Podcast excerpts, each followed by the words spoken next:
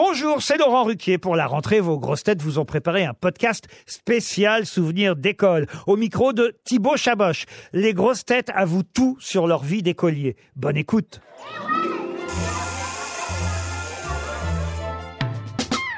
Liane, quel genre d'élève étais-tu? Tu étais plutôt à côté du radiateur ou euh, premier rang? Ah, ah, moi, j'étais une très bonne élève. Le problème, c'est que j'avais d'autres rêves dans ma vie et que euh, j'avais d'autres euh, d'autres passions qui étaient la musique, qui étaient donc. Mais j'ai toujours été une très bonne élève et au contraire, et j'aimais l'école. Mon Dieu, comme j'aime l'école.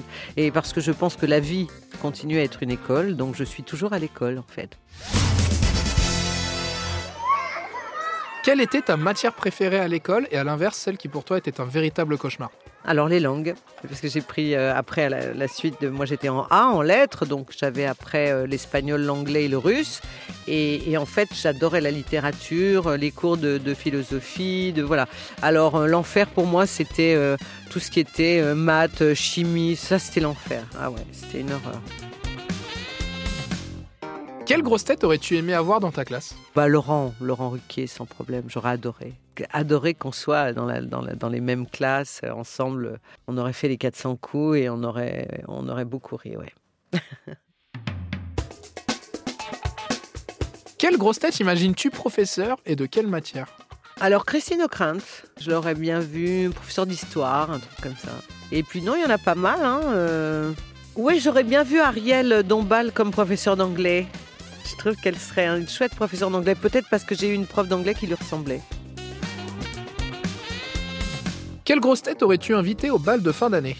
Je pourrais inviter Christophe Beaugrand, je pourrais inviter Laurent Baffy, je pourrais inviter Marc Lévy, nouvelle recrue. Bon, il y a le choix, hein, on, en a, on en a beaucoup. Gad, Gad Elmaleh, voilà.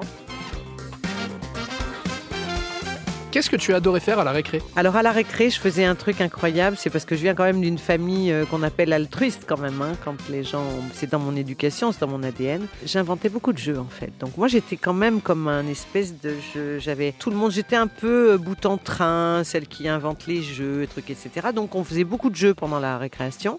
Et puis aussi, euh, j'étais dans une école qui vendait des pains au chocolat tout chaud à la récré. Et en fait, j'allais en acheter et je, les, je le partageais avec mes camarades. Te souviens-tu d'une farce que tu as faite à un élève ou à l'inverse, une farce qu'on qu'on t'aurait faite?